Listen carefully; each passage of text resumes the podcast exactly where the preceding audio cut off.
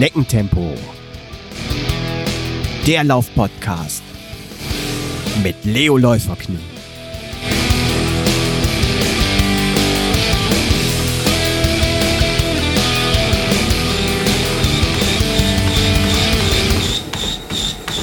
Noch 10 Sekunden.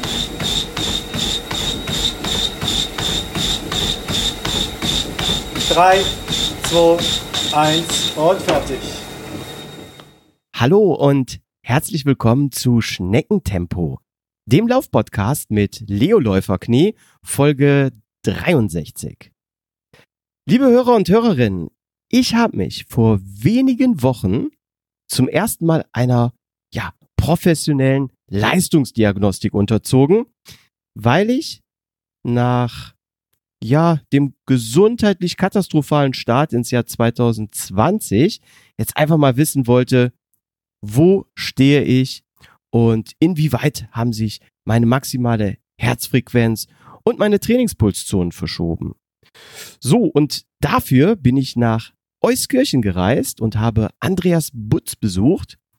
Und ich bin so begeistert von der Durchführung, aber auch vom Output gewesen, dass ich gesagt habe, lieber Andreas, super cooles Thema für den Podcast hier.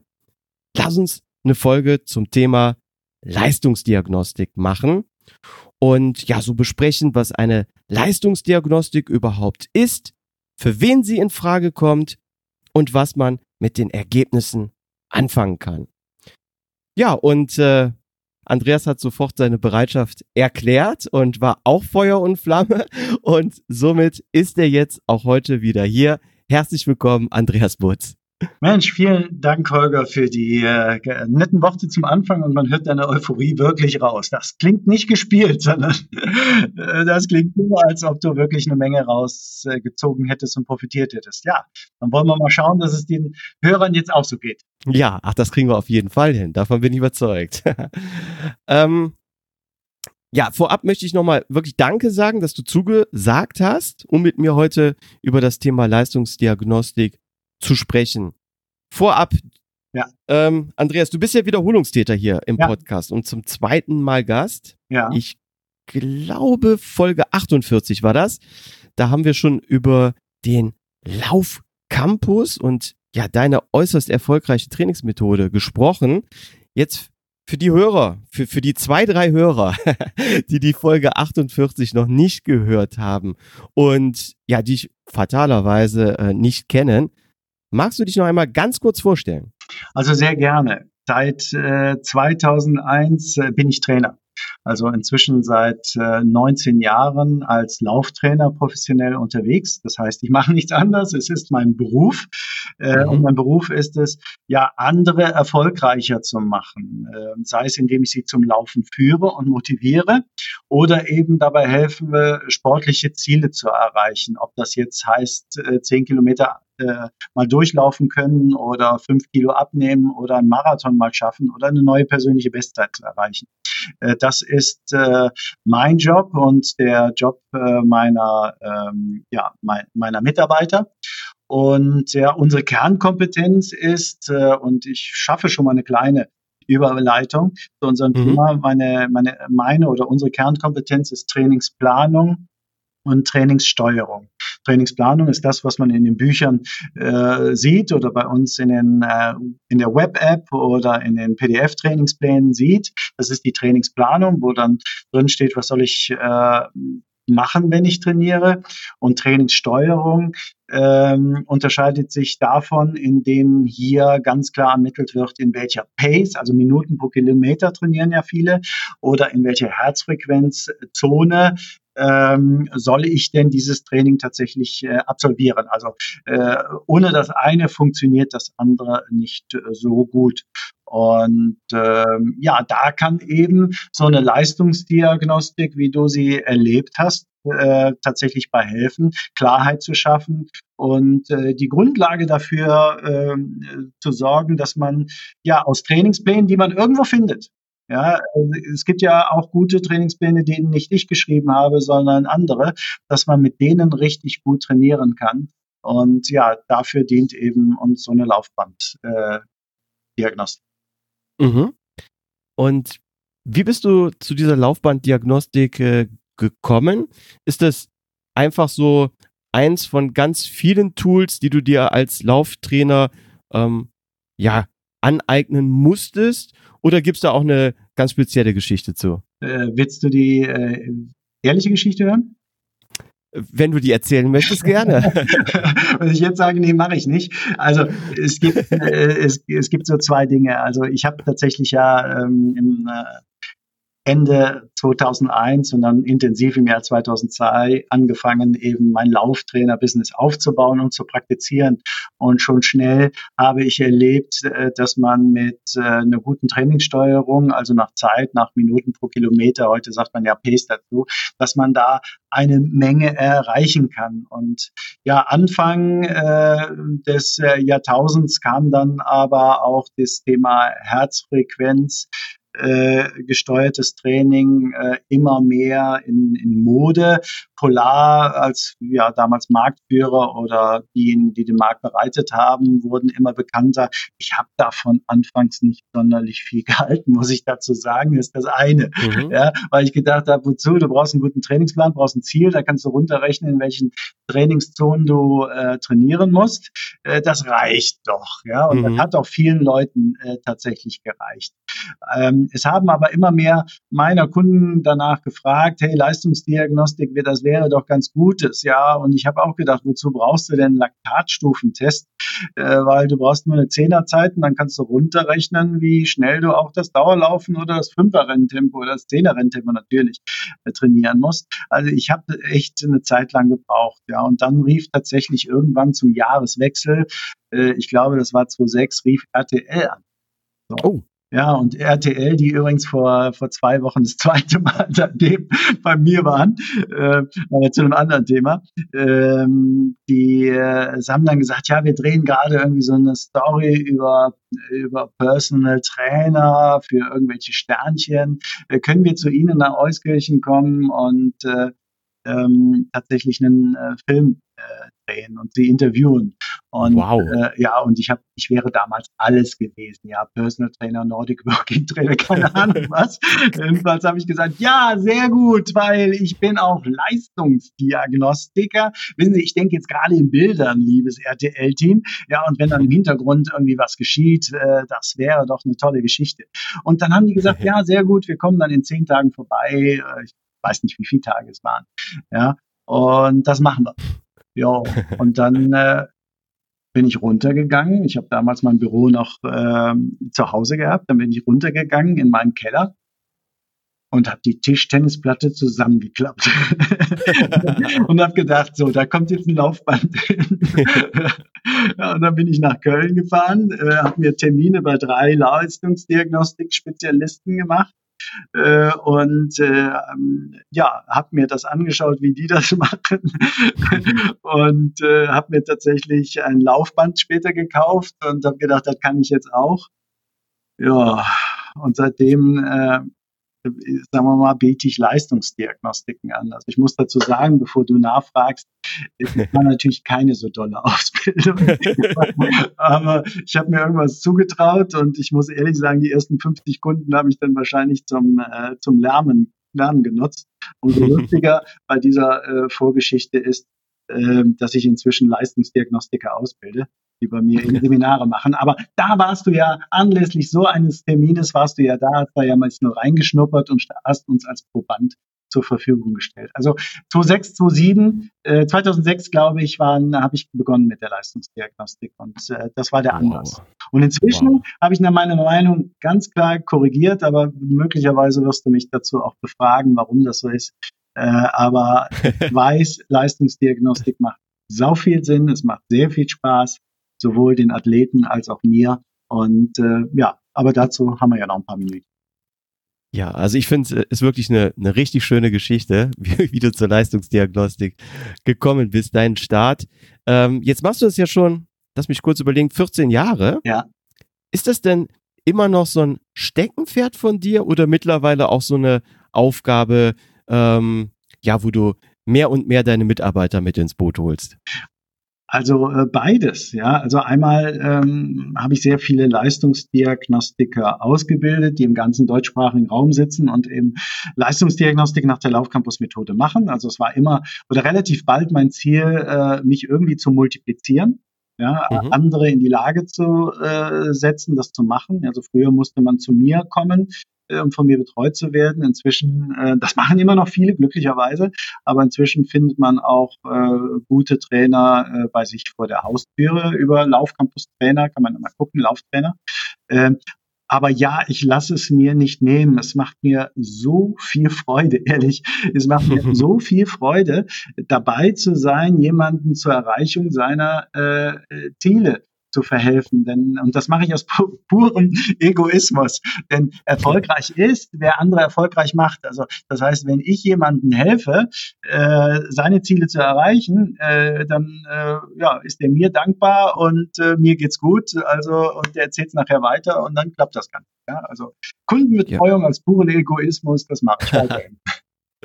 Also ich muss auch sagen, das hat man als Kunde gemerkt, als ich bei dir war bei der Leistungsdiagnostik, man hat's gespürt, du brennst dafür. Ja, es ist, äh, es, es ist schön, vor allen Dingen, weil es so einfach ist. Ja, es, oftmals kommen ja Leute zu mir, die stagnieren. Ja, mhm. also äh, ich glaube, das ist so der Standardfall. Also entweder äh, Leute haben ganz ambitionierte Ziele oder wollen man äh, eine neue persönliche Bestzeit oder einen Marathon laufen oder sie kommen seit ein paar äh, paar Monaten, vielleicht sogar Jahre einfach nicht weiter und stagnieren. Und äh, dann weiß ich, es ist total einfach, äh, die meisten auf die Erfolgsspur zurückzuführen. Und äh, da ist eben so eine Leistungsdiagnostik ganz, ganz nett der Erklärung. Also die, die Umsetzung mhm. ist danach sehr einfach, aber die Bereitschaft zu haben, ja, äh, die ja. Bereitschaft zu haben, was zu verändern. Also das, liebe Holger, habe ich ja auch bei dir erlebt. Ich folge dir ja auf Strava und da sehe ich plötzlich, ah. du hast ah. irgendwas geändert. Und, ja. äh, und dafür muss man aber auch den Kopf der Menschen erreichen, äh, um manche Dinge zu erklären. Und wenn die dann mal schwarz auf weiß ihre eigene Fitness sehen, weil sie sagen, ah, hier kann ich also die Stärke meines Herz-Kreislauf-Systems ablesen. Ah, und hier sehe ich, wie gut mein Fettstoffwechsel ist. Das erhöht dann die Bereitschaft zu sagen, ach, und da dahin muss ich kommen, so soll ich mich also verbessern, was muss ich dafür tun? Also es erhöht deutlich die Bereitschaft, das Training zu verändern und dann kommen die Erfolge sehr schnell, ja, und das macht echt Spaß. Ja, und ich muss auch sagen, ja, als, als Kunde mit deinen Erklärungen, dann hat man auch wirklich Lust, direkt danach äh, loszulegen. Ja. Und ja. Also das vielleicht auch dazu. Also es gibt ja auch einige, die kommen äh, mit ihren Auswertungen von anderen Anbietern zu mir, ja. Äh, und äh, es gibt bestimmt auch andere gute. Äh, oftmals nutzen die aber ähm, sehr ja unverständliches Begleitmaterial. Dann steht dann irgendwie was von extensiven und intensiven Training und GR1 und 2 und Recom und so weiter.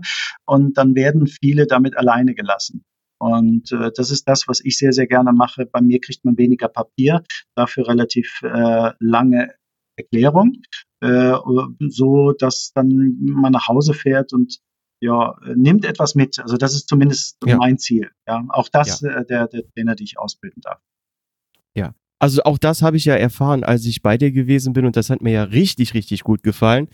Ähm, ja, dass wir wirklich viel Zeit miteinander oder dass, dass du dir viel Zeit genommen hast, um mir das alles auch zu erklären. Ja, und da hast du jetzt keine Ausnahme äh, gebildet, sondern das mache ich tatsächlich mit jedem sein. Also kein Promi-Bonus, lieber Leo Neuverknie, sondern aber das ist das, wo ich dann denke, äh, dafür bezahlt der Kunde. Ne? Also diese reine ja. Laktatmessung, die jetzt zum Beispiel den Trainern, die ich ausbilde, du warst ja dabei, macht denen ja. das am meisten Sorge. Ja, wie piekt sich jemand ins Ohr und klappt das Ganze? Das ist Handwerk. Ja? Mhm. Und äh, das eigentliche, wofür wir aber bezahlt werden, wir Leistungsdiagnostiker, ist äh, jemanden auf den richtigen Weg zu führen im, beim Training. Und deswegen ist äh, mache ich mal das Handwerk kurz und präzise und schmerzlos und nehme mir dann gerne ein bisschen mehr Zeit für, äh, für die Beratung. Ja. Jetzt sind wir schon voll im Thema Leistungsdiagnostik drin. Aber vielleicht äh, gehen wir hier nochmal einen kurzen Schritt zurück Gerne. und erklären den Hörern, was bedeutet eigentlich Leistungsdiagnostik. Wir haben schon eben gesagt, äh, Laufband, Laufbandstufentest. Mhm. Jetzt haben wir öfter über Leistungsdiagnostik äh, gesprochen. Kannst du den Hörern das einmal erklären, was eigentlich eine Leistungsdiagnostik ist? Ja, also ähm, grundsätzlich ähm, ist, gibt es viele verschiedene Möglichkeiten der Leistungsdiagnostik. Ähm, entscheidend ist das Ziel einer Leistungsdiagnostik. Das Ziel einer Leistungsdiagnostik ist es, ähm, ja, eine, eine Ist-Zustandsidee zu haben. Also wie mhm. ist meine Form und darauf aufbauend Trainingsbereiche abzuleiten. Ja, wir mhm. sprachen ganz am Anfang, habe ich daran ja an, an dem, was ich jetzt meine, also Laufbahnstufentests mit Laktatmessung, das habe ich ja nicht für nötig gehalten, weil ähm, ich wusste und auch heute nutze ich diese Daten noch, dass jeder 10 Kilometer Lauf, jeder Halbmarathon, jeder Marathon oder auch 5 Kilometer Lauf auch natürlich eine Leistungsdiagnostik ist. Also ich weiß, gerade bei amtlich vermessenen Strecken ist das sehr schön möglich. Wenn jemand für, für die 10 Kilometer 55 Minuten braucht, dann kann ich da von dieser Zeit, von seinem Renntempo, äh, davon ausgehend ist nicht gebummelt, sondern wirklich an seine Grenzen gegangen, kann ich darauf aufbauend Trainingsbereiche ableiten, die, wenn sie in der Folge im Training umgesetzt werden, zu einer weiteren Leistungsverbesserung führen. Ja, also mhm. Leistungsdiagnostik heißt erstmal gucken, wo bin ich? Ja, äh, wo, was ist mein Ist-Stand? Daraus abzuleiten, äh, wie, wie muss ich, äh, welche sind meine Trainingsbereiche für das Dauerlauf und für Tempotraining, wenn ich das Ziel habe, entweder die Form nur zu halten äh, oder zu verbessern. Mhm. Und äh, wenn wir jetzt, ich glaube, Sinn und Zweck äh, deines Podcasts mit mir ist, das Thema Laufbandstufentest äh, zu erläutern, da messen wir eben jetzt keine Geschwindigkeit ja, über irgendeine präzise Strecke, sondern wir messen eben hier in diesem Fall so ein vier Parameter. Ja, wir mhm. messen also die Geschwindigkeit während des Laufbandstufentests und man fängt langsam an und, äh, äh, und steigert sich dann allmählich, gerne dazu später mehr. Also wir, wir messen die Geschwindigkeit, wir messen äh, die Herzfrequenz, wir messen äh, das Anstrengungsempfinden, also wie geht's einem bei einer bestimmten Belastung und äh, dabei auch die Herzfrequenz. Und mhm. äh, das messen wir immer wieder während des Tests, also idealerweise oder nein, primär ähm, messen wir so Eckpunkte, die entstehen oder, oder Kennzahlen, wenn der Kunde eben eine, eine eine Stufe erreicht hat. Also Stufe heißt bei den Läufern, also jetzt beispielsweise, ich weiß nicht, wie es bei dir war, erinnerst du dich noch, mit welcher Geschwindigkeit du angefangen hast? Ja, aber ich erinnere mich nur, weil ich deinen Ausdruck gerade vor mir liegen habe. Okay, also es wird irgendwo zwischen 7 und 8 kmh wahrscheinlich gewesen sein, oder? Genau, sieben, ja. Sieben, okay. Das heißt, je nachdem, wie fit jemand ist, ähm, da fange ich irgendwie bei sechs Stundenkilometern durchaus schon an. Äh, wenn ich hier so regionale Elite habe, also regionale Elite, ich sage jetzt mal im Vergleich, zehn Kilometer vielleicht in 35 Minuten laufen können, wow. äh, dann fange ich auch später an bei neuneinhalb Stundenkilometer. Das heißt, ich fange irgendwann an, das Laufband, Laufband anzustellen ja, äh, zum Beispiel in deinem Fall bei sieben Kilometer und ja. nach zwei Minuten ähm, dann äh, messe ich meine diese vier äh, Parameter, also nochmal Anstrengungsempfinden, die Geschwindigkeit, eben das waren die sieben, äh, dann äh, äh, die Herzfrequenz und das Laktat. Und nach meiner Messung stelle ich das dann schneller, je nachdem, wie viele Stufen ich erwarte, um 1, 1,2 oder 1,5 kmh. Und dann geht das Ganze weiter, wieder zwei Minuten, wieder Messung, wieder zwei Minuten, wieder Messung. So lang, bis ähm, meine Kunden sagen, es reicht. Ja. Jetzt, jetzt, jetzt kann ich nicht mehr. So. Und, ja, ja. und mit diesen Werten kann ich dann äh, etwas anfangen. Und der, der ein oder andere Hobbyläufer, der könnte jetzt vielleicht denken, wow, das, das hört sich ja ähm, alles sehr, sehr, sehr professionell an. Das ist vielleicht gar nichts für mich. Das ist wirklich nur was für die schnellen Leute, die hier 10 Kilometer in 35 Minuten laufen.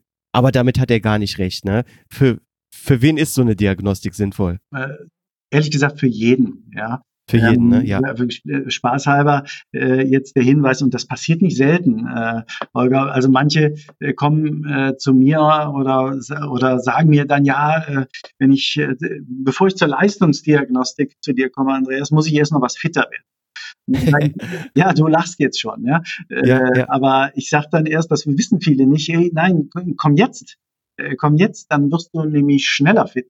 Weil ja. das Ergebnis ist ja, dass man danach weiß, wie erreiche ich meine Ziele. Und in diesem Fall möchte mein Teilnehmer ja fitter werden. Also es gibt äh, tatsächlich keine, äh, fast keine, keine, äh, mhm. fast keine Situation, äh, die nicht dafür geeignet ist, äh, zur Leistungsdiagnostik zu kommen. Selbst vielleicht mal, ich mache mal einen kleinen Schlenker, äh, können wir ja später nochmal drauf eingehen, wenn du das möchtest. Ja. Aber selbst Walker selbst Walker, die gar keine Lust haben, schneller zu werden, die keine Lust haben, das äh, äh, immer schneller zu werden, können zur Leistungsdiagnostik. Das löse ich so, äh, dass ich eben die Geschwindigkeit, das Band dann immer steiler stelle. Ne? Also das kann ich auf ah. den Ansteigungswinkel äh, einstellen. Also 0% Steigung, dann irgendwie drei, sechs, 9, 12, 15 Prozent Steigung. Und dann bei gleicher Geschwindigkeit werde ich dann, äh, wird es natürlich immer anstrengender und ich kann auch hier mit den, äh, mit den Daten tatsächlich etwas anfangen und Trainingsempfehlungen dann für das Walking zum Beispiel geben. Also es mhm. sollte äh, dann kommen, und das ist vielleicht die eine Einschränkung, wenn man schon Läufer ist. Jetzt mhm. ist die Frage, wann ist man Läufer? Ich könnte sagen, dass wir, dass wir das schon mal besprochen haben in der ersten Folge. Wir haben das mal definiert. Äh, wir haben gesagt, hey, wenn du 40 Minuten am Stück durchlaufen kannst, e, egal in welchem Tempo, ja, ob das mhm. jetzt richtig langsam ist, also für deine Verhältnisse richtig langsam oder gemessen am Durchschnitt, äh, äh oder wenn du schnell bist, das ist ganz egal. Wenn du 40 Minuten durchlaufen kannst, dann bist du Läufer. Und wenn man diese ja. Grundkondition hat, von 40 Minuten am Stück laufen zu können, wenn man das erreicht hat, das ist so das Mindestkriterium, was man braucht, um dann äh, zur Lauf, äh, zum Laufbahnstufentest zu kommen. Ja, also für einen absoluten Anfänger, der mit drei Minuten Laufen und zwei Minuten Gehpause anfängt, ist das nichts. Aber wenn man eben 40 Minuten durchlaufen kann, dann ist das der früheste Zeitpunkt. Und da spricht überhaupt nichts dagegen, den auch zu nutzen für so einen Stufentest. Eben, also um auch wirklich ja frühestmöglich richtig zu trainieren. Ja, ge genau darum, äh, genau darum geht es. Ja, also das heißt, mhm. es ist einfach nur eine Möglichkeit, sein Training von Anfang an etwas effizienter zu machen. Was du bei einem Laufanfängerkurs sage ich, das hat ähm, und auch das ist Laufcampus-Methode. Dann sage ich, hey, bei einem Laufanfängerkurs, wo Laufen gehen, Laufen gehen, dann sage ich, hey, kümmere dich nicht um deinen Puls. Komm, du brauchst noch nicht mal eine Uhr. Du musst einfach nur messen können auf deiner Uhr, wann die 40 Minuten um sind oder vorher die drei Minuten. Das heißt, ich versuche das Training nicht zu verkomplizieren, sondern äh, bei einem Anfänger ist es mein Ziel, ähm, also Laufanfänger, ja, ist es mein mhm. Ziel, ihn überhaupt äh, erst zum Laufen zu bringen. Und da geht es nicht um Effizienz, sondern es geht darum, um Durchhalten, um Machen, um Fe Fehler vermeiden. Ja, und dann sage ich halt, wenn du, solange du noch ein bisschen äh, reden kannst, dann ist es nicht verkehrt, selbst wenn du keuchenderweise redest. So, aber wenn dann einer Läufer ist, erst dann in unseren Trainingsplänen fangen wir, Plänen fangen wir an, Abwechslung reinzubringen. Erst dann äh, entfaltet sich die Laufcampus-Methode so zu ihrem äh, Erfolgsrezept.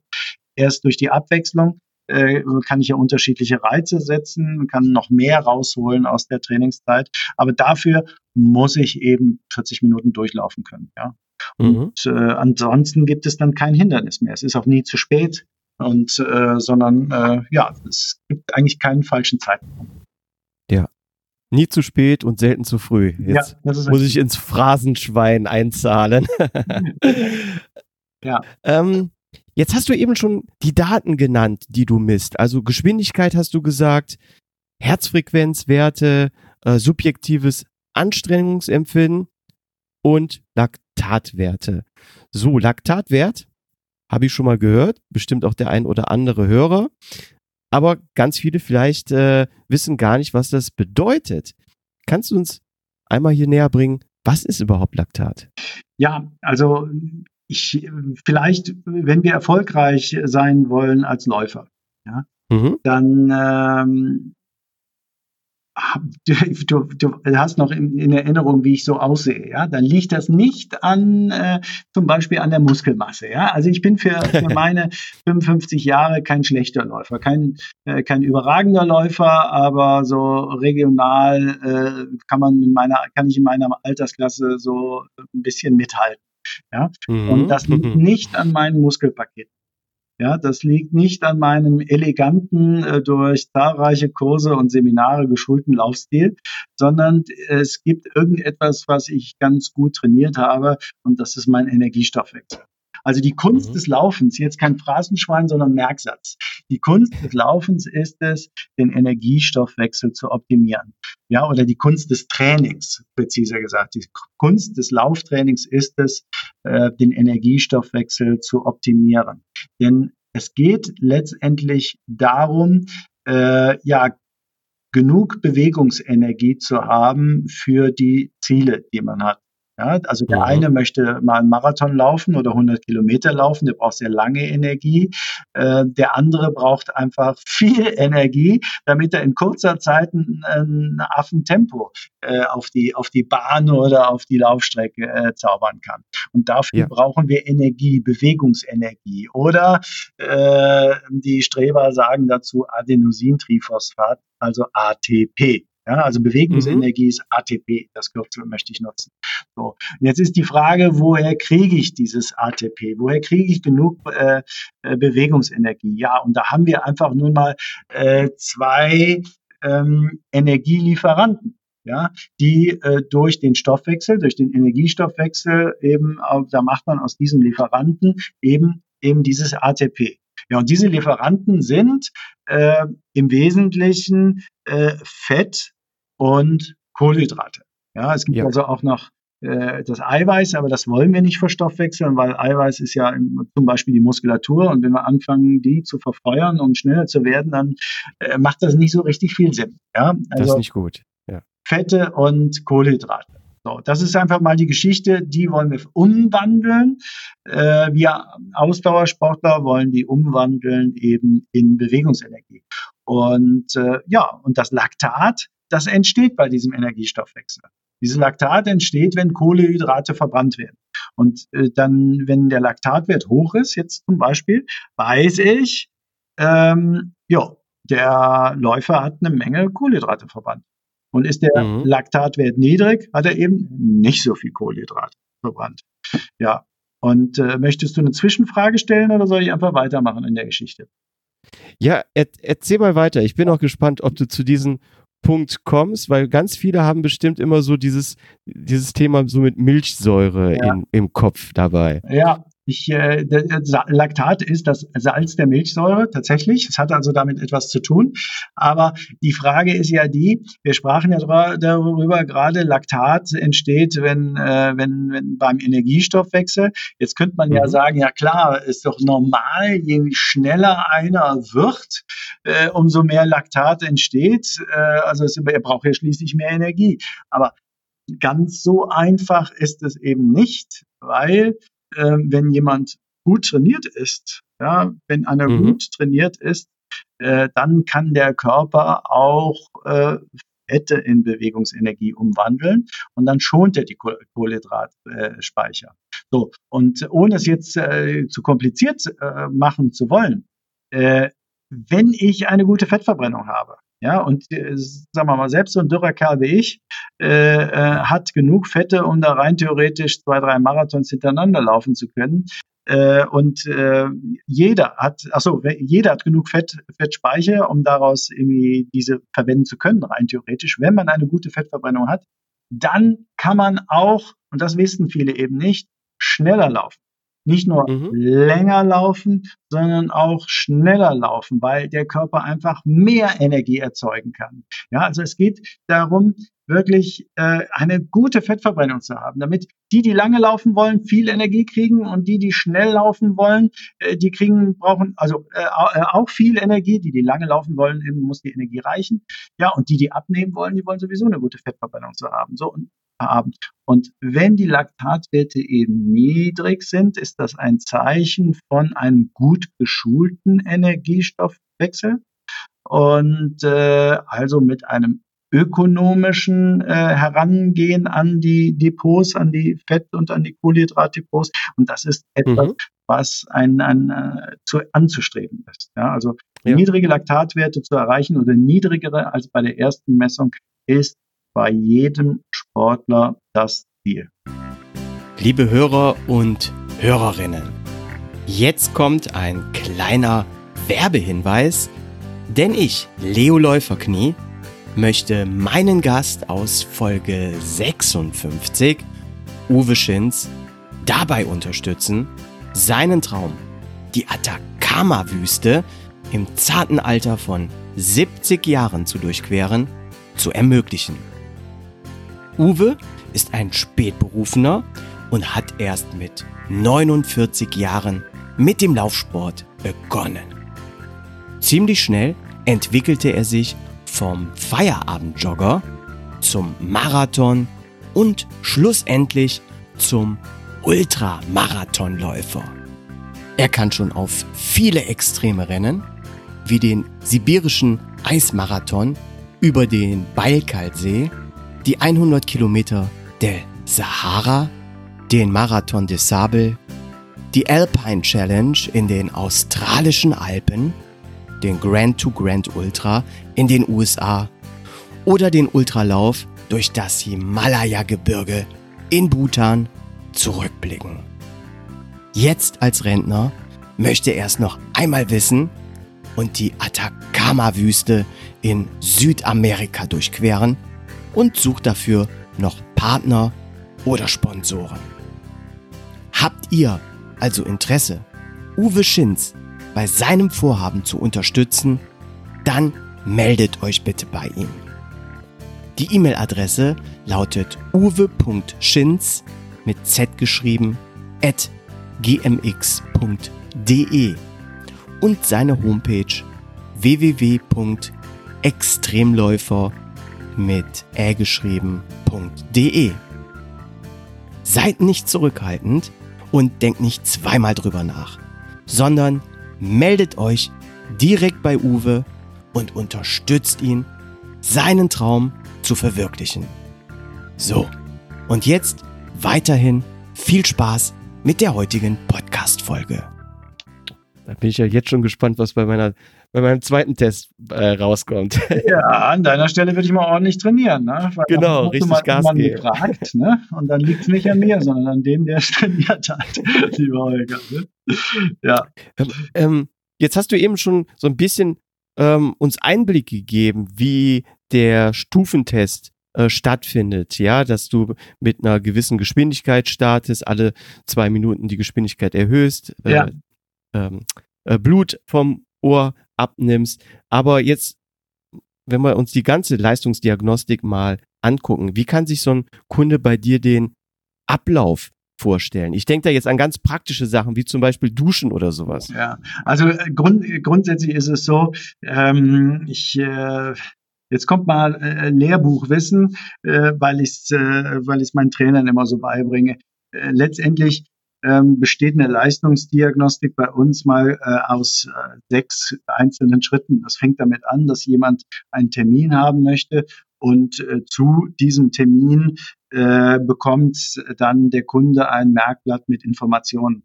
Und das ist etwas, womit jeder, der sich vielleicht das Thema mal, äh, der, der sich dafür interessiert, und bei einem Leistungsdiagnostiker seiner Wahl einen Termin vereinbart schon überprüfen können, macht er seinen Job, der Diagnostiker, gut, ja oder nein. Also wenn er seriös macht, dann verschickt er ein Merkblatt mit, äh, mit äh, Vorbereitungstipps. Was ich damit meine ist, Vorbereitungstipps, man muss nicht besonders trainieren, nein, man muss eher weniger machen, weil der Kunde sollte ausgeruht sein. Er sollte aber jetzt zum Beispiel nicht auf dem Weg dorthin äh, zur Diagnostik noch einen Snickers gegessen haben oder einen doppelten Espresso getrunken haben, weil äh, wenn man sich äh, da nicht richtig verhält, dann verändert das äh, das Blutbild, den Blutzuckerspiegel oder auch die Herzfrequenzwerte. Also es fängt tatsächlich an, dass man das Merkblatt studiert, alles mitbringt, was man so braucht. Eben du sparst äh, Duschutensilien an, möglicherweise auch Ausdrucke vergangener Leistungsdiagnostiken, damit der, der Diagnostiker dann eine Menge Informationen hat. So, also man bereitet sich vor durch äh, Tasche packen, Fragen aufschreiben und vor allen Dingen an die Trainings- und Ernährungsempfehlungen halten. So, dann, mhm. dann ist der Kunde tatsächlich mal da, dann kommt der zweite Schritt, dann, ähm, dann machen wir so eine Anamnese. Eine Anamnese ist das Sammeln der Informationen. Ich halte das gerne sehr kurz. Viele mhm. Läuferinnen und Läufer wollen gerne schon ein bisschen was erzählen über das Training, aber ähm, das ist mir zu früh. Ich möchte ja erstmal alle Informationen sammeln und das Sammeln der Informationen hört eben mit der Leistungsdiagnostik auf.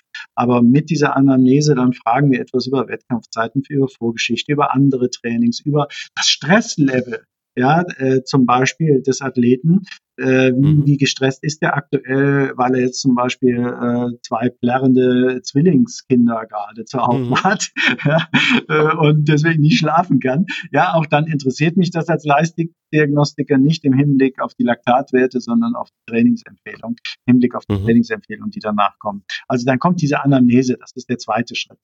Äh, und der, der dritte ist tatsächlich dann, äh, wenn der Kunde umgezogen ist, dann machen wir diese äh, diese Leistungsdiagnostik, den Laufbandstufentest. Wir erklären das Prozedere, erklären, zeigen auch, wie man sich in den Pausen verhält.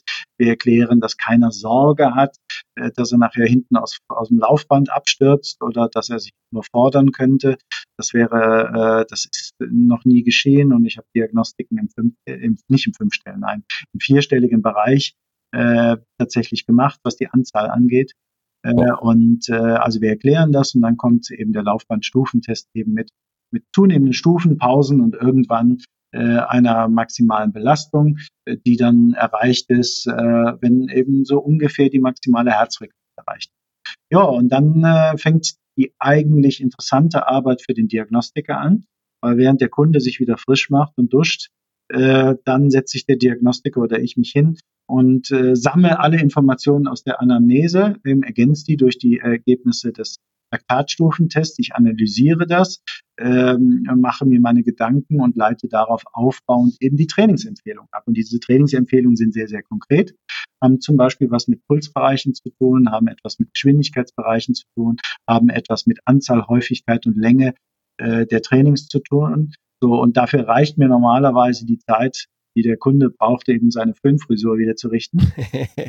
und dann kommt der, der, der, der, der fünfte Schritt, ja, also der, der erste war Merkblatt befolgen, zweite ist Anamnese, dritte und Anamnesegespräch, äh, dritte war Stufentest, vierte war die Auswertung des, äh, durch den ähm, Diagnostiker, der fünfte ist eigentlich dann der spannendste, äh, ja, den du selber eben auch äh, schon erwähnt hast, ist dann die intensive Beratung. Weil keiner kommt in Wirklichkeit, um irgendwie einen Laktatwert zu ermitteln, sondern wer kommt, der möchte ja irgendein Ziel erreichen. Und äh, mein Job ist es dann, äh, nicht nur die Laktatwerte zu erklären, sondern darauf aufbauen, abzuleiten, erklärend abzuleiten, wie man zu trainieren hat. Das ist so der fünfte mhm. und der mhm. spannendste Teil. Und der sechste ist einfach dann, dass wir danach nochmal nachfragen, äh, nach einer Zeit lang, hey, wie klappt's? Hast du noch eine, hast du noch eine Frage? Äh, und äh, das war's. So, und so, mhm. so machen wir das. Ja. Jetzt hab, äh, zwei Anmerkungen von mir. Die eine Sache direkt auf den Stufentest bezogen. Ganz wichtig, was ich immer noch im Kopf habe, nicht sprechen. Äh, ähm, jein, ja, ja, äh, nicht sprechen ist niemals ein Fehler, aber tatsächlich achten wir dann drauf, dass wir eine Minute vor der Messung, ähm, dass unser Athlet nicht äh, spricht. Weißt du auch noch, Holger, warum wir das sagen? Ja, um runterzukommen, um einen guten Ruhepuls äh, äh, zu erreichen. Ja, nee, den, den richtigen Belastungspuls. Ja, also mhm. äh, wir kennen uns ja jetzt intensiver durch eben unsere zwei äh, zwei Gespräche und deinen Besuch. Und wenn wir jetzt das nächste Mal quatschen würden während des Laufbahnstufentests, dann könntest du auch noch reden am Anfang. Ja, und wir wollten uns auch unterhalten, um diese Zeit zu nutzen. Aber dieses Reden würde die Werte verfälschen.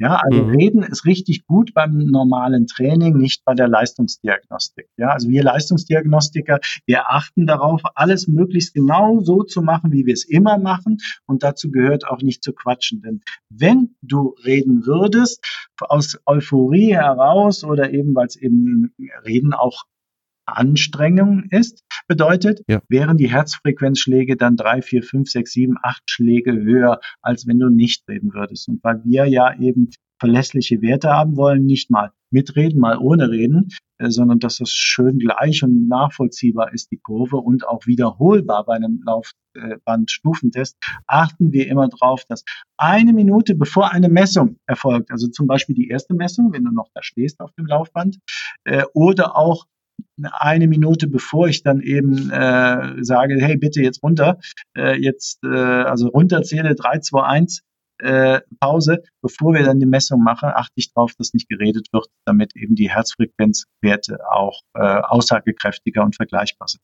Und die zweite Sache, die ich hier kurz anmerken möchte, ähm, ich bin ja dieses Jahr im Krankenhaus gewesen und mir wurde da mehrmals äh, Blut am Ohrläppchen abgenommen. Und zwar auch in Kombination mit so einer äh, Paste, die tierische gebrannt hat und äußerst unangenehm war, muss ich sagen. Ganz, ganz anders bei dir. Ich habe wirklich, und das muss ich jetzt einfach für auch Hörer sagen, die vielleicht so ein bisschen Angst vor Spritzen und Nadeln und so haben, ich habe absolut nichts gespürt. Also ganz ehrlich, Holger, äh, ich muss noch mal schmunzeln, du hast es mir letztes Mal schon gesagt, du warst richtig erleichtert, aber äh, tatsächlich ähm, ist mir das auch noch nicht untergekommen, dass, äh, dass das besonders war. Aber tatsächlich, es gibt einige, die, die, äh, die versuchen, das Blut zunächst, das Ohr zunächst zu durchbluten ja? und mhm. Durchblutung anzuregen, indem sie da eine durchblutungsanregende Salbe eben auf das Ohrläppchen schmieren. Äh, das ist schon mal recht unangenehm. Das ist nicht nötig, weil wenn ich zweimal ein Ohrläppchen mit den äh, zwischen zwei Fingern, zwischen was weiß ich, Zeigefinger und, äh, und Daumen ein bisschen was massiere, dann ist das durchblutet. Also ist nicht nötig. Und äh, ja, das Pixen mit einer Lanzette, äh, das, ähm, ja, das tut echt nicht mehr weh sollte es, als wenn man irgendwie so eine Nadel hat von einem Nadelbaum. Da piekt man auch mal und dann denkt man, mhm. ist unangenehm. Aber ja, aber schön, dass es dir so äh, äh, gut, äh, ähm, ja, du das so gut empfunden hast. Vielen Dank. Ja, ja, absolut. Absolut nicht unangenehm, sagen ja. wir mal so. Ja. Ähm, Gut, und dann macht man natürlich jetzt diesen, diesen Test bei dir und dann bekommt man ein Ergebnis. Und vielleicht können wir mal ganz kurz das Ergebnis ähm, mal so ein bisschen durchgehen. Ja. Das ist ja so bei dir aufgeteilt, diese Werte, die du gemessen hast. Erste Spalte ist ja immer ähm, die Geschwindigkeit, das erhöht sich, dann der Laktatwert dazu, der Herzfrequenzbereich dazu und auch die persönliche ähm, ja, em Empfindung. Da hast du ja da so eine, so eine mhm. Skala, ja. wo du äh, mich immer gefragt hast nach jeder Pause, wie, wie ich es empfinde gerade. Ja. Und jetzt eine sehr interessante Sache. Man könnte sich ja vorstellen, wenn man jetzt startet, ist man noch ausgeruht und jetzt steigt so eine Kurve stetig nach oben an. Bei mir Laktat in der Ruhephase war 1,6. Mhm. Dann bin ich losgelaufen. Ähm, 7,0 Stundenkilometer. Mhm. 1,5, ein bisschen runtergegangen. Mhm. Dann hast du schneller aufgedreht, 8,2. Mein Laktatwert fällt auf 1,4 sogar. Mhm. Und dann stieg der wieder ein bisschen auf 1,5, dann 2,3. Aber der ist zuerst mal ein bisschen runtergegangen, bevor der hochgegangen ist. Warum ist das? Also ähm, ganz ehrlich, dass äh, diese, diese 0,1 hoch äh, oder äh, niedriger ist äh, für mich persönlich nicht so das Entscheidende und nicht immer kann ich tatsächlich auch alles erklären. Ähm, wenn ich da jetzt was reininterpretieren würde in Form von Anregungen des Fettstoffwechsels und so weiter, ich glaube, ähm, dass äh, das nicht unbedingt richtig sein muss. Aber vielleicht erzählst du den Hörern, wenn du schon deine, deine Daten preisgibst, äh, verrate ihnen mal den maximalen Laktatwert. Dann ist das, was du jetzt gerade sagst, mit diesen 0,1 Millimol, ähm, etwas, äh, äh, etwas äh, fassbarer und ich kann aber zu diesen ersten Werten etwas erzählen noch.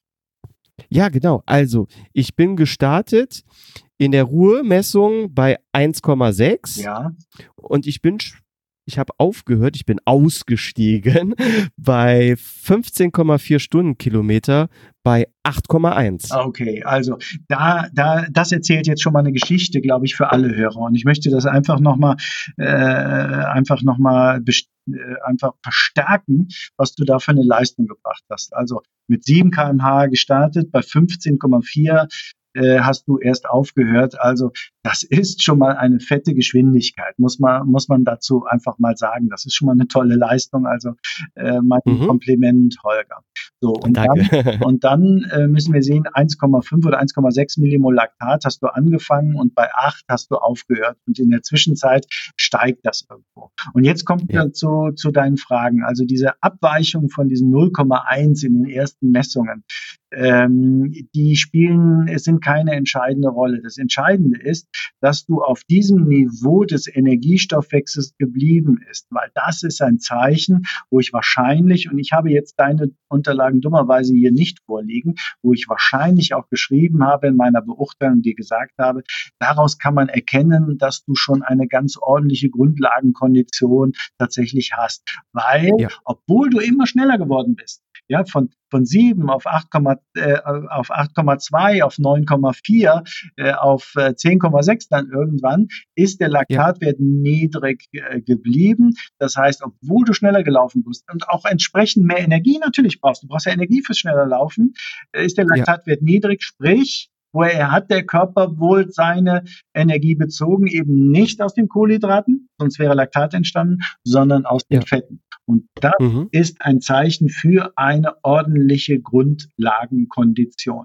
Und die mhm. Werte werden umso beeindruckender, wenn man sie in Relation zu dem maximalen Laktatwert denn der mhm. Laktat, äh, manuelle Laktat, äh, der maximale Laktatwert, ohne es jetzt hoffentlich zu kompliziert werden zu lassen, der ist auch ganz individuell. Das heißt, manche kommen nur bis 4 Millimol. Andere kommen äh, auf 6 Millimol. Das letzte hatte ich jemanden da, die kam bis 14 Millimol Laktat. Also auch das ist einfach individuell von Mensch zu Mensch unterschiedlich und jetzt nicht unbedingt ein Zeichen von äh, irgendwelcher besonderen äh, Fitness, sondern ähm, mhm. ganz individuell. Deswegen, man muss immer mit sich selber vergleichen. Und deine 1,5 in Relation zu den 8 ist eben besser als diese 1,5 in Relation zu 5 Millimol Laktat, maximale Laktatwert, oder 1,5 in Relation zu 12 Millimol möglicherweise mhm. maximalen Laktatwert. Also das war, sind schon ganz gute, gute Werte gewesen, Holger. Da kann man also sagen, Laktat ist genauso individuell wie die Herzfrequenz. Ja. Ich habe jetzt hier äh, maximaler Wert 192. Das heißt nicht, dass man mit 192 besonders gut trainiert oder schlecht trainiert ist. Es ist eine total individuelle Geschichte. Ich habe also gerade wieder ein sehr, sehr schönes Beispiel. Ich hatte letzte Woche wieder eine Ausbildung zum Leistungsdiagnostik und eine dieser Teilnehmerinnen war, war 62. Und mhm. äh, die hatte einen Maximalpuls von 200. Muss man mhm. sich mal mhm. vorstellen. So. Und dabei gibt es in der Literatur immer noch so äh, dieses immer wieder gerne abgeschriebene, äh, die, diese immer wieder gerne abgeschriebene Faustformel 220 minus Lebensalter wäre der Maximalpuls.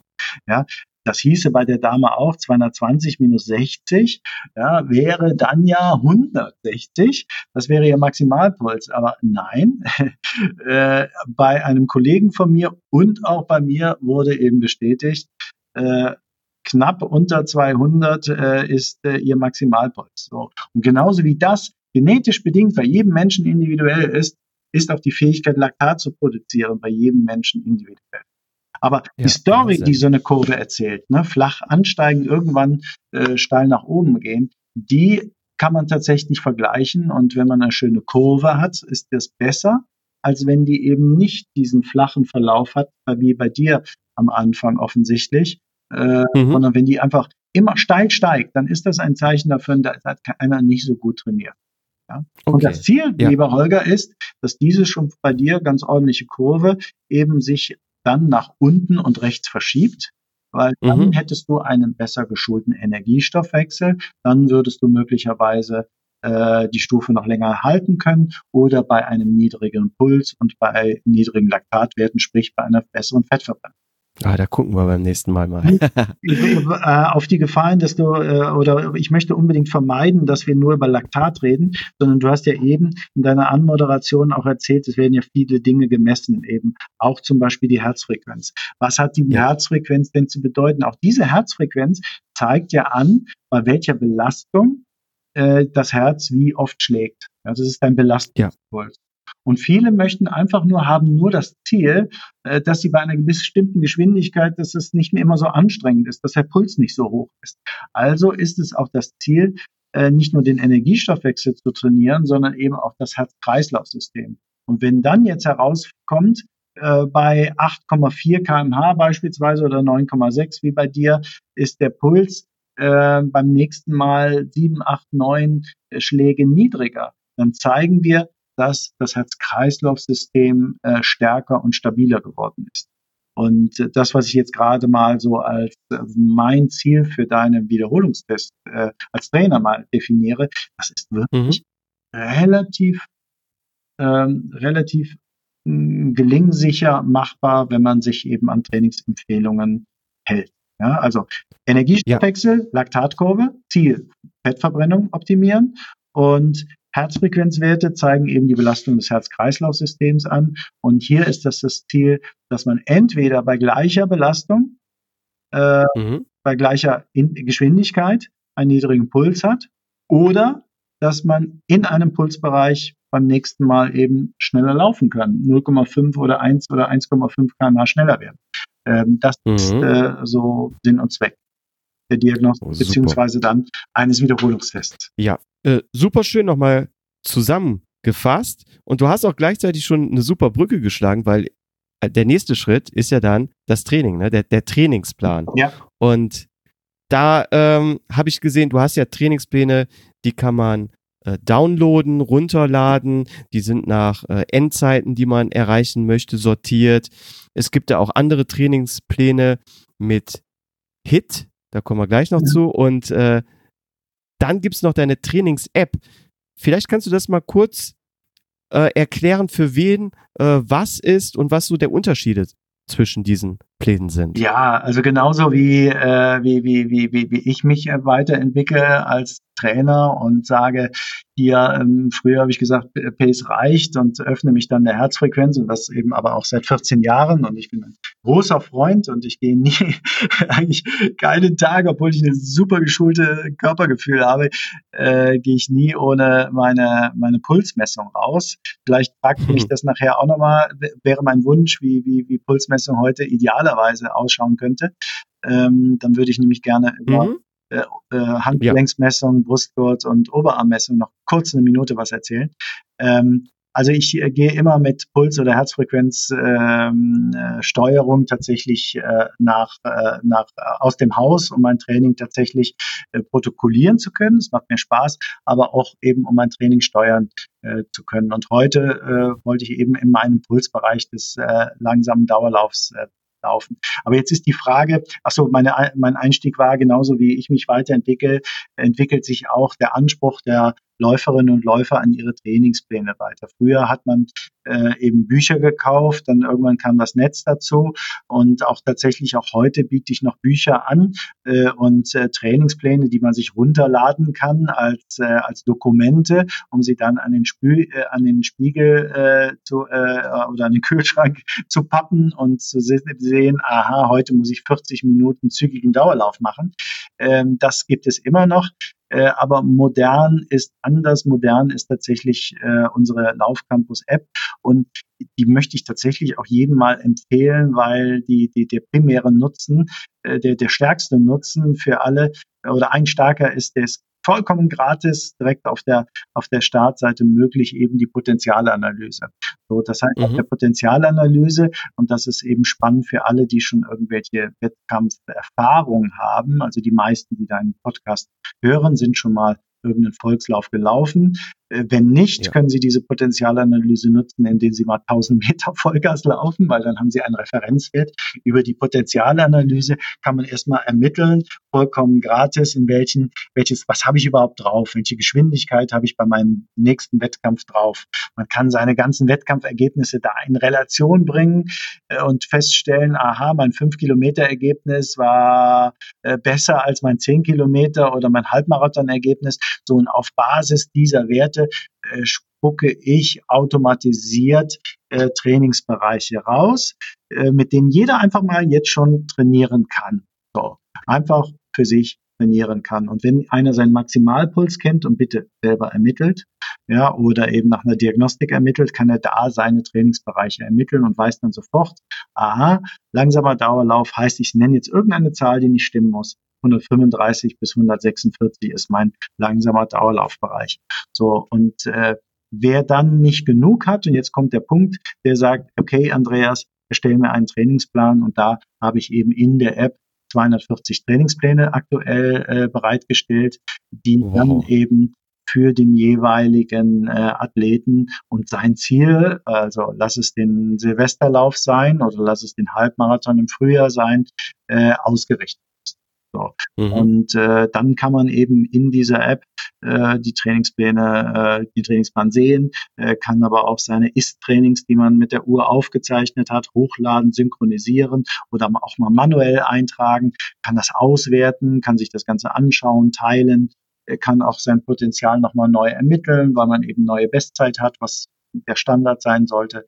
Also das ist eine ganz coole Geschichte. Ja. Also das nutzen eigentlich mhm. immer mehr. Also wir haben jetzt wirklich in den letzten Monaten jeweils äh, eine Verdopplung der Zugriffszahlen gehabt, einfach weil wow. äh, es dann äh, Umdenken ist. So nach dem Motto, äh, ja. gratis aus dem Netz war früher, äh, ja, Bücher sind auch schön, äh, aber ähm, das Ganze online zu sehen und gleichzeitig ein paar Videos äh, zu sehen und die dann nochmal erklären, was heißt eigentlich, warum ist eine Gehpause besser als eine Trabpause. All sowas und viele Detailfragen beantworten wir eben in dieser Mhm. Ja, und die vielleicht, um was noch zu sagen, äh, die Trainingspläne gibt es ab 39 Euro. Die Sparfüchse äh, nutzen aber das Jahresabo, ich glaube, das ist derzeit bei 99 Euro. Ja, also für alle die, okay. äh, die das dieses Jahr genutzt haben, äh, die waren die Könige, weil äh, die mhm. Ziele, ja, die Wettkampfziele, die äh, haben ja ähm, rein, äh, einer nach der anderen wurde ja verschoben oder abgesagt.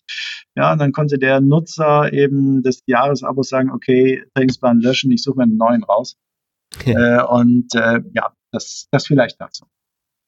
Und äh, Vielleicht noch eine kurze Erklärung zu HIT, was es damit auf sich hat. Ja, hochintensives Intervalltraining ist das. Das ist ein äh, spannendes, effektives äh, Training, äh, das äh, wir gerne einbauen, äh, weil es erstens Spaß macht für Leute, die so ticken. Ja, und zweitens, weil es sehr, sehr effektiv ist ähm, und es geht schnell vorbei. Ja, also ich nenne jetzt mal zwei Beispiele. Also ein, ein Marathon äh, in, Intervalltraining und ein HIT-Training ist beides erstmal ein Intervalltraining. Mhm. Vorher einlaufen, vorher auslaufen. Also gehen wir davon aus, 15 Minuten einlaufen, 15 Minuten auslaufen, sowohl vor dem Training im Marathonrenntempo als auch vor dem HIT-Training. Und während das Marathon-Renntempo-Training natürlich marathonspezifisch sein muss. Also es muss ja einen Reiz setzen, bei dem ich was für den, im Hinblick auf den Marathon anfangen kann. Ich nenne jetzt mal ein Beispiel. Drei mal vier Kilometer im Marathon-Renntempo. Das sind in Summe zwölf. Ja, mhm. zwölf Kilometer und äh, das ist schon ganz schön lang, aber das muss eben sein, wenn man irgendwann mal ein Tempo, 42 Kilometer am Stück, durch äh, laufen möchte, muss man auch dieses Tempo mal schulen. Man muss diesen Reiz setzen und zwischendurch mache ich dann eben meine Pausen. So, und wenn man sich das einfach mal vorstellt, äh, dass diese zwölf Kilometer, die dauern dann möglicherweise auch ein Stündchen, zwischendurch nochmal eine Pause und ein- und auslaufen, da bin ich dann, äh, komme ich dann locker auf 100 Minuten Training. Ja. Das HIT-Training hat auch 15 Minuten einlaufen, 15 Minuten auslaufen, aber die Aufgabe heißt dann, laufe 10 mal 200 Meter in deinem einer Renntempo.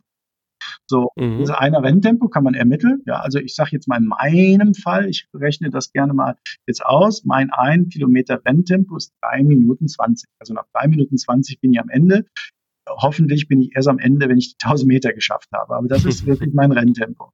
Ja. So, und dann rechne ich aus, wie viel ist das auf 200 Meter? Das geht jetzt relativ einfach.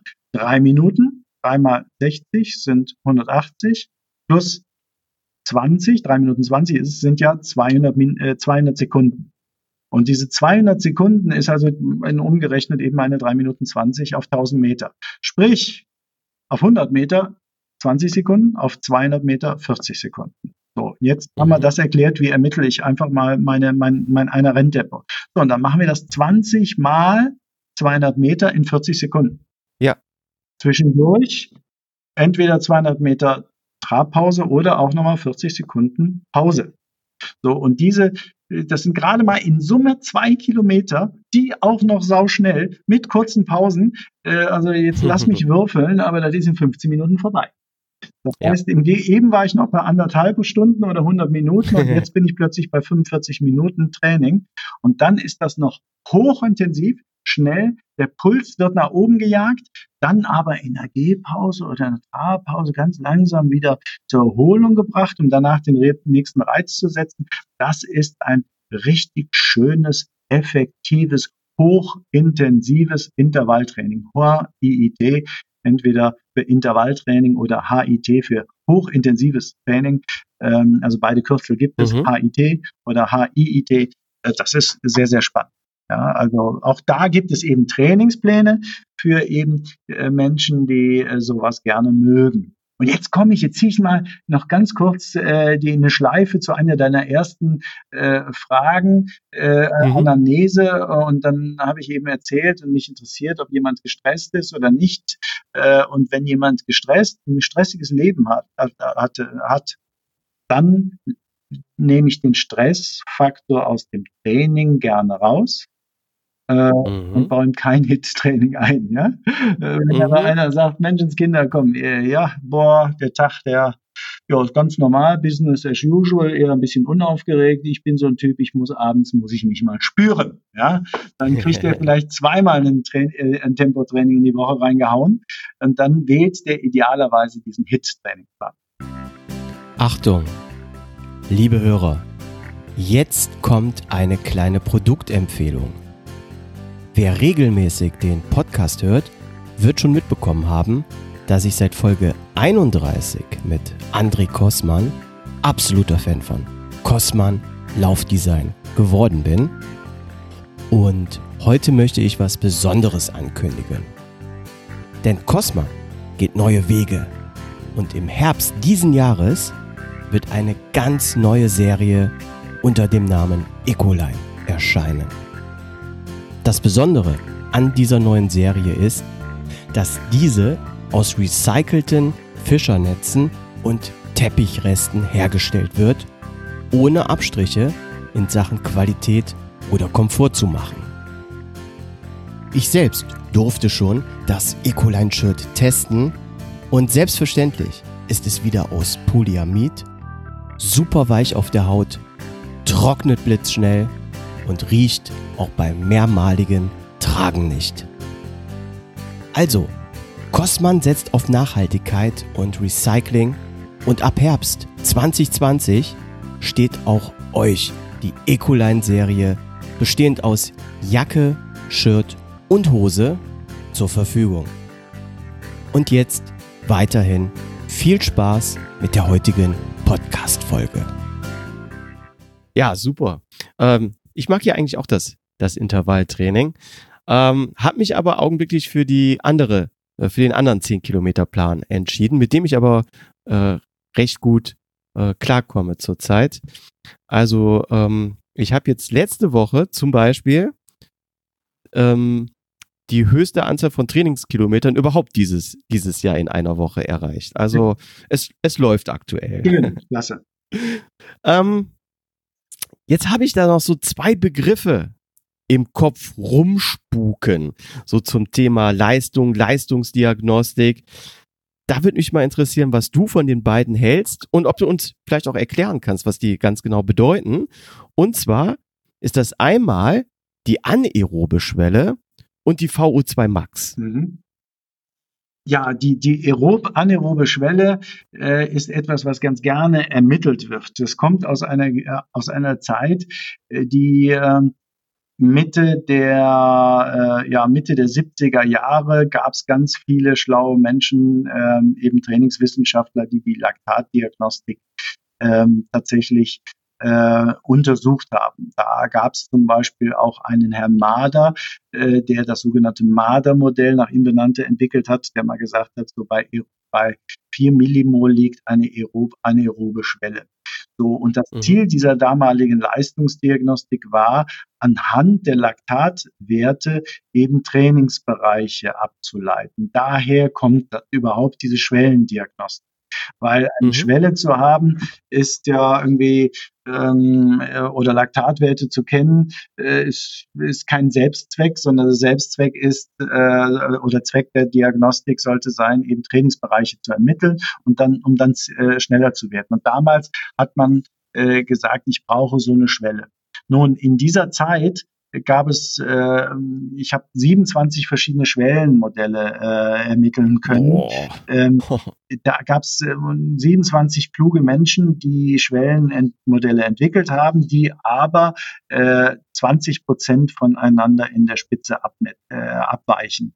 Und dann frage mhm. ich mich, und das steht mir auch nicht zu, welcher dieser 27 schlauen Menschen hat jetzt recht? So. Ich mhm. habe für mich entschieden, ich brauche diese aerob-anaerobe Schwelle nicht. Also ähm, interessant ist, also wenn man aerob ist, also mit Hilfe von Sauerstoff, ist die Fettverbrennung gut. Mhm. Ja, und äh, wenn man wenig Sauerstoff hat, ist die Fettverbrennung schlecht. Und wir haben ja eben gesagt, Fettverbrennung ist schon spannend für alle Menschen. Ja, also insofern ja. ist es logisch, dass man versucht, äh, sich diesen Werten anzunähern. Nun, ich arbeite mit dieser Schwelle überhaupt nicht, weil das Einzige, was mich interessiert, ist tatsächlich, sagen wir mal, für die Trainingssteuerung äh, zum Beispiel die maximale Herzfrequenz und mich interessiert auch ähm, so die aktuelle Leistung auf zum Beispiel auf 1000 Meter oder 5000 oder 10.000. Und mhm. darauf aufbauend kann ich präzise Werte geben und ich ermittle und nutze die Laktatwerte nicht, um irgendwelche Schwellen abzuleiten, äh, weil ich eben denke, äh, dass das äh, längst überholt ist, richtig mhm. veraltet ist, ja, äh, sondern ich nutze es einfach nur zur Erklärung und zur Betrachtung eines Energiestoffwechsels. Bei der VO2 Max, der maximalen Sauerstoffaufnahmefähigkeit, geht es auch eben darum zu gucken, wie kann ich die eben verbessern, weil kann ich mehr äh, äh, mehr Sauerstoff aufnehmen äh, oder, oder verarbeiten in den Muskelzellen, in den Muskelzellen, in den Mitochondrien, das sind die Kraftwerke in der Muskelzelle, kann ich dort mit Hilfe von Sauerstoff Fette in Bewegungsenergie umwandeln, dann bin ich ein besserer Athlet. Deswegen macht, äh, ist das äh, tatsächlich logisch, dass sich viele Leute darum kümmern. Nun, auch das durch, äh, durch gerade durch die modernen Uhren, die da Lösungen bieten wollen, wie, also ich nenne einfach die, die Uhren der, der, der, der aktuellen Marktplayer, ähm, die äh, ermitteln VO2 Max-Werte, aber nicht durch Diagnostiken, sondern einfach nur äh, durch Trainingsaufzeichnungen und versuchen da etwas in Relation zu bringen. Herzfrequenz, Geschwindigkeit, Herzfrequenzvariabilität, weitere freiwillige Angaben, die man über sein Anstrengungsempfinden macht, um dann VO2 Max-Werte doch den Athleten anzubieten. Ich halte das für äh, aktuell nett gemeint, aber nicht hilfreich, weil diese mhm. Uhren mhm. nicht erkennen können, mache ich jetzt gerade Lauf-ABC, äh, mache ich gerade Athletic Running, mache ich gerade mal ein Fotoshooting, weil also ich gehe ja mhm. noch mit Kamera aus ja. dem Haus, um dann ein paar Bilder zu machen. So äh, und wenn ich dann eine Pause, entweder drücke ich auf die Pause und laufe danach wieder los oder ich lasse ich lasse sie mal durchlaufen und bleib stehen. Also diese Werte sind mit Vorsicht zu genießen. Also ich würde mich da wirklich etwas entspannen und eher äh, in Relation bringen ähm, Durchschnittspuls zur Durchschnittsgeschwindigkeit. Ja, also wenn mhm. du jetzt irgendwo deine zügigen Dauerläufe vergleichst über die Wochen, wirst du dann sehen, aha, bei diesem Durchschnittspuls bin ich, kann ich jetzt immer schneller laufen. Also das sind dann präzise bei dir ermittelte Werte, auf die kannst du dich äh, verlassen. Wir nennen sowas den LCI-Test. Äh, Laufcampus-Index-Test und der hat dann, dafür sehen wir eben vor, dass jemand in einmal der gleichen Strecke äh, äh, auf seiner persönlichen Hausstrecke eben eine gewisse Distanz läuft und dann über die, über die Wochen und Monate durch so einen LCI-Test herausfindet, ähm, wie werde ich schneller. Und dann ist das mhm. etwas ganz Persönliches, dann ist das keine irgendwie Rechengröße, sondern dann läuft man halt mal eine halbe Stunde in einem bestimmten Tempo und vergleicht, oh, äh, die Zeit ist gleich geworden, äh, geblieben, aber mein Puls ist niedriger. Und das nennen wir dann eben den, den Laufcampus-Index. Ja, ja, also ich also, muss ganz ehrlich sagen. Du wirst Diagnostiker finden und Wissenschaftler finden, äh, die jetzt sich aufregen werden und sagen, Andreas, sehr stark vereinfacht, totaler Quatsch, äh, unter Missachtung der absoluten Kenntnis und überhaupt. Und ich gehe auch davon aus, dass diejenigen, die die Programme von den Uhren machen, äh, das richtig seriös meinen und ernst meinen mhm. und da ganz viel Herzliebe rein, äh, reinbringen, was ich jetzt gerade mal mit so, so wegwische. Ähm, es ist einfach nur meine Beobachtung und äh, äh, dass das äh, ja nicht besser macht. Schön ist, es gibt ja viele Leute, die werten ganz viele aus und je mehr Werte sie kriegen, umso besser. Ich glaube, äh, es braucht kein Mensch. Ja. Ja, bei der VO2 Max ganz besonders bin ich auch voll bei dir. Ähm, ich weiß nicht, wie es bei Polar ist, aber bei, bei Garmin bekomme ich aktuell zum Beispiel eine VO2 Max von 50 angezeigt und ich weiß, da bin ich meilenweit von entfernt. Ähm, ja, ja, also das ist auch für mich absolut äh, nicht aussagekräftig. Ja. Mhm. Aber jetzt habe ich gerade schon mal äh, Polar angesprochen und das ist vielleicht äh, gerade auch eine gute Brücke, weil da kommt es mir wieder ins Gedächtnis, dass ich dich ja noch was fragen ja, sollte. Ja, genau. Nämlich, wie misst du die Herzfrequenz während des Stufentests. Ja, also vielleicht noch ein, eine Anmerkung. Du hast jetzt gerade Polar erwähnt. Es gibt auch Garmin und Sunto und ganz, ganz viele. Das sind so die drei Marktplayer. Und das, was ich jetzt gleich sage, äh, gilt tatsächlich äh, für alle aktuellen äh, äh Uhrenmodelle. Also mhm. ich, äh, ich, ich glaube, es gibt ganz viele spannende Uhren. Manche sind spannender als, äh, als andere. Jedenfalls können alle mir bekannten Uhren das äh, sehr gut. Äh, was wir brauchen und das ist eben die Pace und die Herzfrequenz äh, aufzeichnen und dann gibt es je nach Modell, können die auch Tracking vornehmen, also aufzeichnen, wo bin ich wann gelaufen, manche haben noch Routenoptionen und, und, und. Also ich glaube, äh, es gibt äh, also für die Basisfunktionen, die reichen, äh, heute äh, gibt es wirklich ganz viele tolle Uhren. Etwas, mhm. was, äh, das meine ich sehr pauschal, äh, was ich auch sehr pauschal meine, ist, ähm, dass es einen Trend gibt, der leider Gottes technisch heute unbefriedigend gelöst ist. Und das ist die Handgelenksmessung. Also, mhm. ähm, Trainingssteuerung haben wir ja mehrfach darüber gesprochen, dass die äh, wichtig ist. Und ja. äh, sie macht einfach, äh, sorgt dafür, dass das Training effizient ist und nicht zu leeren Kilometern äh, führt. Also leere Kilometer machen auch Spaß, aber bringen einem sein Ziel nicht weiter. So, das heißt, Trainingssteuerung ist sehr, sehr wichtig. Und anerkanntermaßen ist ähm, die Trainingssteuerung nach Herzfrequenz und Puls die präziseste. Also Herzfrequenz und Puls wird gerne synonym verwendet, auch wenn es zwei unterschiedliche Sachen sind. Herzfrequenz sind wirklich äh, auch gemessen mit einem Herzfrequenzgurt, äh, sind äh, die Signale des Herz, Herzschlags direkt gemessen und Puls ist tatsächlich die Blutdruckwelle, die da gemessen wird nach dem Herzschlag durch die, durch die Adern, durch die Arterie zum Beispiel. So, ähm, aber es wird synonym äh, genutzt. Herzfrequenz und Pulsmessung. So, ähm, mhm. und das ist nun mal das Präziseste, weil wir haben ja eben noch gesagt, ich bringe ich bring jetzt vieles von dem, was wir erzählt haben, jetzt hier in dem Punkt nochmal zusammen. Äh, weil wir ja gesagt haben, die Kunst des Trainings ist, den Energiestoffwechsel zu optimieren. Warum schlägt das Herz häufiger? Weil der Körper sagt, ich brauche mehr Energie und diese Energie ist nun mal im Blut enthalten. Das heißt, wenn das Herz schneller schlägt, dann braucht der Körper mehr Energie und wenn wir das länger trainieren, ist das ein anderer Reiz, als wenn das Training eben langsamer ist. Ja, und jetzt komme ich mal zu, auf meinen Wettkampf am Samstag. Da hatte ich die eher äh, Hälfte der Strecke Gegenwind, auf der restlichen Strecke äh, Rückenwind. Ui. Ja, äh, wenn ich dann nach Puls gelaufen wäre, ich bin nach Körpergefühl gelaufen, dann hätte ich auch bei der Gegenwindgeschichte natürlich äh, wäre ich langsamer gelaufen als mit Rückenwind. Also ich muss es mir ja. mal anschauen. Äh, aber ja, es, es, es, ist tatsächlich auch so gelaufen. Können, ja. Kannst du bei Strava sehen, meine Werte einfach mal verfolgen.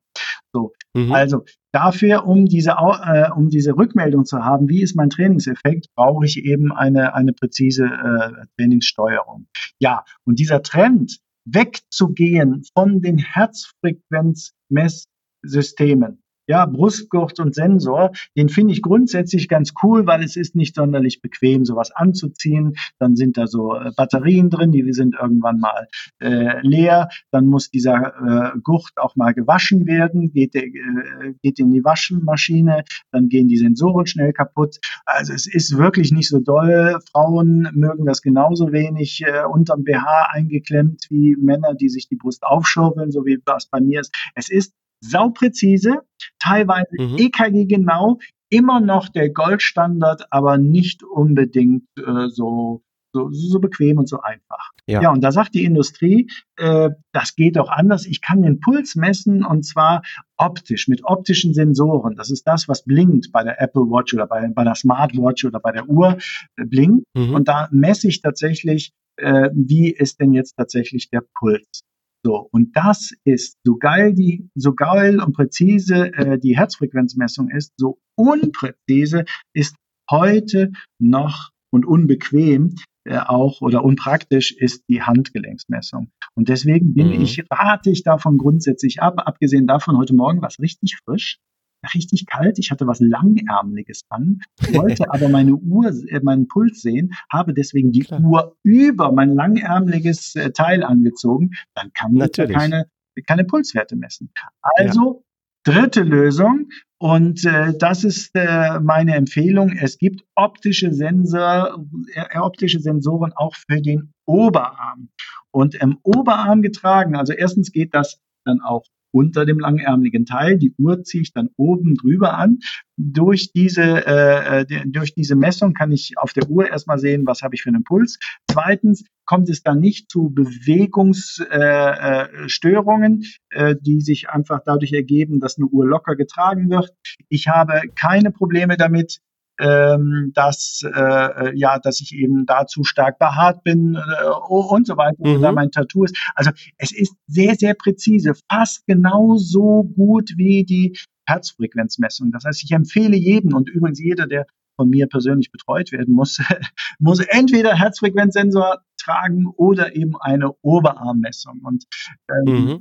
nur in, und da aus meiner Sicht gibt es bisher, also das weiß ich nicht, äh, zwei Anbieter. Wahoo ist das, glaube ich, die so einen, also so einen optischen Sensor für den Oberarm anbieten, links zu tragen, weil das in Herznähe ist.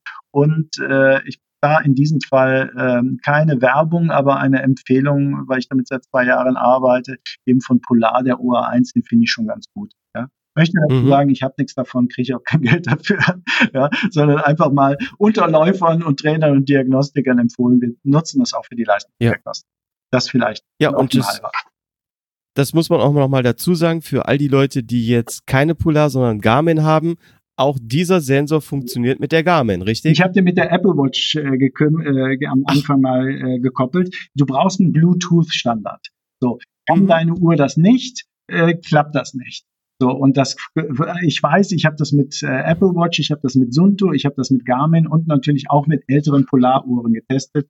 Und äh, das äh, klappte äh, sehr, sehr gut und sehr, sehr zuverlässig. Ja, es macht so eine Uhr halt um, ich glaube, Marktpreis ist heute irgendwie 60, 70 Euro, 80 ist der Listenpreis, halt ein bisschen teurer, aber es erhöht den Nutzen um ja, um das Doppelte, weil dann die Werte auch verlässlich sind. Ne? Und ja. das im Winter und wie im Sommer. Also bitte, bitte machen. Sonst nützt dir ja, die, um auch zurückzukommen auf unser Thema Leistungsdiagnostik. Was wäre, stell dir vor, du gehst zur Leistungsdiagnostik, kriegst danach die präzise vermittelten Trainingsbereiche und die Uhr spinnt, weil du ja. eben auf die falsche Messtechnik setzt. Ne? Und, ja, äh, das bringt nichts, nee. Ich muss dazu sagen, ich benutze seit Ewigkeiten immer einen Brustgurt. Ja, gut. Und da auch die Triathlon-Variante, also der kommt mit mir nach dem Training in die Badewanne, dann wird der automatisch schon gewaschen. Ja. Und ähm, aber ich habe manchmal ähm, so Phasen und das ist tagesabhängig.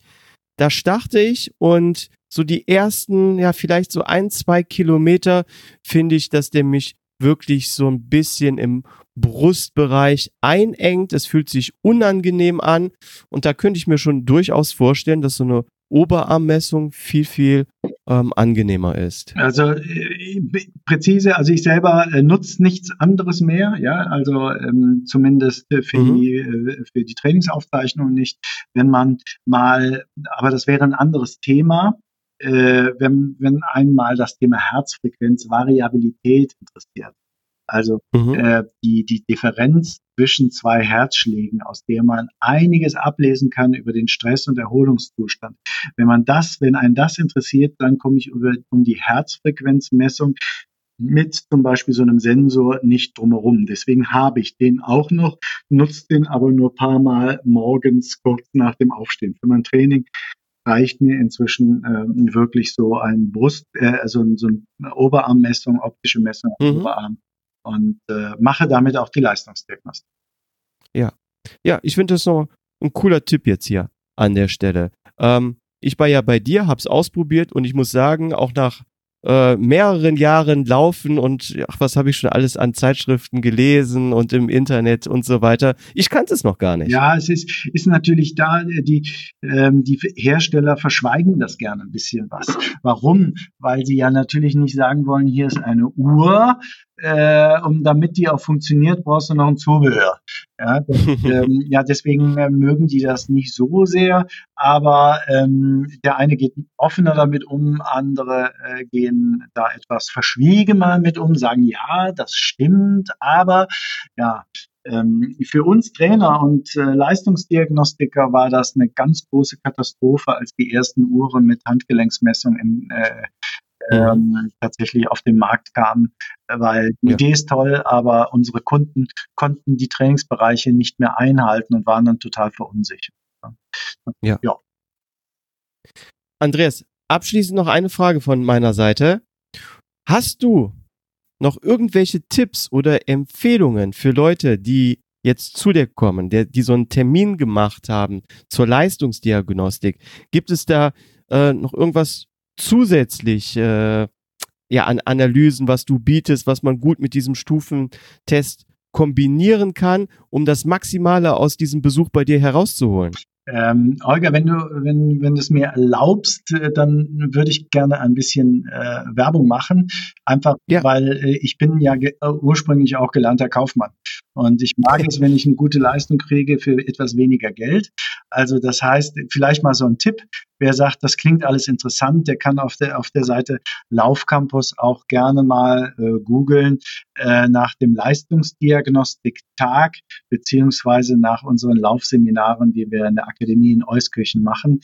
Äh, da ist, der, ist die Leistungsdiagnostik einfach deutlich günstiger, als wenn man Einzeltermine macht. Aber die Leistung ist genau, also die, die von uns zu erbringende Leistung oder von mir zu erbringende Leistung ist genauso gut. Ja, also das mhm. vielleicht, äh, wenn man mal so 25 Prozent sparen kann, ist das ja vielleicht, also erstmal ein, ein ganz oh, guter ja. Tipp. Der zweite ist, ähm, vielleicht hast du das auch im Kopf, als du die Frage gestellt hast. Was ich ganz gerne äh, mache, sind zwei Dinge äh, noch zusätzlich entweder wir bleiben bei dem Thema Leistungsdiagnostik tatsächlich noch in der Vorbereitung auf einen Marathon, kann man auch noch einen Marathontest anschließen. Das heißt, ähm, nach der eigentlichen Leistungsdiagnostik, nach einer kurzen Pause, äh, mache ich sehr gerne nochmal ein Viertelstündchen hänge ich dran, indem ich meine Kunden im Marathon-Renntempo laufen lasse, um anhand des Laktatwertes äh, da ermitteln zu können oder Vorhersagen treffen zu können, äh, ob das angestrebte Marathon-Renntempo aus aktueller Sicht realistisch ist.